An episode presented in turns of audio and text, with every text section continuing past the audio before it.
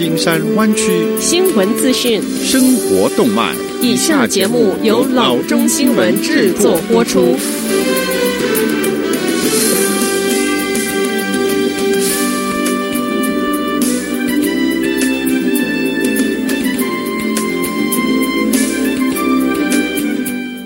各位听众，大家好，欢迎来到老中广播电台的节目，我是君君。我们首先来关注今天的旧金山湾区地方消息。随着加州的 COVID-19 病例进入了一个平台期，州长 Gavin Newsom 在记者招待会上公布了一项控制病毒传播并逐步而安全的重新启开加州的计划。Newsom 没有给出新框架何时实施的日期，但他确定地说，在两周之内，也就是五月初，如果病例在下降，他将提出一个对现有就地避难令进行适当修改的时间线。州长说，新指导方针将减少那种要求每个人都待在家里就地避难的极端做法，并呼吁更多的个体责任，例如要求佩戴口罩和在某些设施实施温度的测量。据州长在获得群体免疫之前，大型聚会基本上是被禁止。学校和企业将需要在保持身体距离的新规则下运行。加州公共健康部部长重申。新的路线图是一个修改，而不是回归通常的状态。这不是一个完全启开和完全关闭的事情，他表示。Newsom 解释说，下一个阶段将是一个桥梁，这座桥梁引导加州在到达疫苗可用时的节点。他明确表示，虽然谈话开始涉及取消一些严格的要求，但加州可能需要在未来进一步发布居家令。Newsom 说，加州将在疫情下一个阶段的架构过程中监测六个焦点框架，它们包括。第一，检测和接触追踪。随着就地避难令放松，增加检测和追踪以及隔离暴露的个体，对防止新冠病毒病例增长至关重要。Newsom 说，新系统将需要更多的技术和基础设施。第二，保护最容易受感染的人群，免疫力薄弱者、老年人和无家可归者将受到密切的监测。第三。确保医院有足够的设备应对患者的增长。加州将继续解决医疗系统对设备和床位的持续需求和医护人员对防护装备的需求。第四，聘用研究伙伴开发治疗方式。州长强调，公共或私人实体需要开发治疗方法，以帮助 COVID-19 患者能够迅速康复，而不是让严重疾病压垮医院。第五，重新绘制企业、学校和儿童保育设施的平面图。Newsom 说，这些地方将根据要求保持社交距离和员工佩戴防护装备的新指导方针。餐厅的餐桌将减少，服务员将戴手套和口罩。学校错开学生到达时间，以保持身体距离。在新框架下，学校还将寻找减少学生在集会。午餐和课休时间大量聚集的方法。第六，开发重启更有力的控制能力。Newsom 解释说，加州可能会在更严格和更宽松的限制之间切换，随着情况的变化。根据数据输入和健康问题出现，我们必须要有能力、有弹性的加严或放松。Newsom 说，这个过程将是最具挑战性的。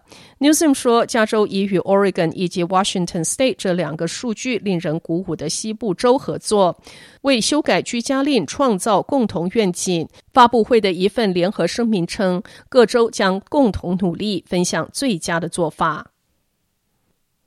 下则消息：如果你的驾照在三月、四月或者是五月到期，DMB 说你不必做任何事情，延期是自动的。DMB 说他已经通知了执法机构，但是你将不会在邮件中收到新的驾照或者是延期卡。DMB 鼓励司机们通过 DMB 网站申请免费临时延长卡。如果你发现有使用有效身份证的需求，你可以印列出来随身携带。DMB 说临时卡是可以的。七十岁以上的驾驶者更新驾照期限已经被延长了一百二十天。这一些驾驶者会收到邮件的通知，并且他们什么也不用做。对于持有商业执照和证书的驾驶者，比如说货运卡车司机，DMV 说，三月至六月的期间到期的驾照签注和证书至少在六月三十日之前有效，但医疗证明不包括在内，因此需要医疗证明的司机应该联系 DMV。该机构说，吊销驾照的司机没有资格延期。下次消息。何谓“民生必须”这个词的自我定义在惹争议。Santa Cruz 警方称，有七名男子从 Fremont 沿着公路到了 Santa Cruz，因违反就地避难令而共罚七千元。他们的理由是要来买民生必须的饮料。Santa Cruz 警察局局长 Andrew Mills 于四月十一日推文说，这些来自 Fremont 是为了得到一些所谓民生必需饮料。警方没有指出这些男子在哪儿被捕，但 Mills 张贴的照片显示，他们坐在 Seven Eleven 商店外面。Santa Cruz 警局推文写道。七张一千元的罚单是一次昂贵的闲逛。每个人都应该知道，现在不是聚会和开 party 的时候。警员们开出七张一千元的 Shelter in Place 违令罚单，帮助这些人记住他们在 Santa Cruz 的时光。Santa Cruz 县于四月八日下令禁止冲浪，并在四月十五日之前关闭公园和海滩。对那些非民生必需行业仍开业以及多人聚集的情况，可以高罚一千元。Mills 告诉媒体说，警员们已经对居民和访客开出了数十张的罚单。下次消息，在疫情期间，在过去的一个月内，我们都反复的听到保持社交距离。但 Stanford 大学一项研究表明，尽管企业关门、在家工作流行、出行减少，人们还是成群出去慢跑以及会见朋友和家人。Stanford 大学研究人员 Eleni Linus 以及 Jeff Hancock 在 Twitter、Facebook 以及 Nextdoor 上发布了一项调查。共收集到两万零七百三十四条的回复，他们发现百分之三十九点八的受访者表示，他们没有遵守保持社交距离的建议。研究人员发现，在接受调查的十八岁至三十一岁的年轻人中，百分之五十二点四报告说他们没有遵守就地避难令。年轻人也是 COVID-19 风险最小的群体，向研究人员表达焦虑的可能性也更高。他们使用 anxious、disturb 以及 nervous 等词汇的频率高过于其他年龄段的人群，但年龄最大、风险最高的人群，也就是六十五岁。岁以上的人群在反应中表现出最少的焦虑。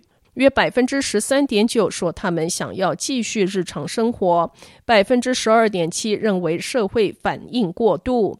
在儿童保育上，约百分之四点八表示他们没有遵守社交隔离令，因为他们觉得为孩子和自己的身心健康，他们必须带孩子到户外或参加社交活动。一位受访者对研究人说：“我有孩子，我不可能一直让他们待在家。”在看到年轻人是最大的无视社交疏远令的群体之后，Hancock 表示，他们希望公共健康官员把重点放在向年轻人传达资讯上，并且凸显负面后果和强调个人抉择可能对社会产生重大的影响。Hancock 说，对于年轻人来讲，就地避难令显然要困难得多，因为他们习惯更多的社交活动和户外活动。好的，以上就是生活资讯。我们接下来关注一下天气概况。今天晚上湾区各地最低的气温是五十二度，明天最高的气温是六十度到六十七度之间。好的，以上就是生活资讯以及天气概况。新闻来源来自 triple w dot news for chinese dot com 老中新闻网。好的，我们休息一下，马上回到节目来。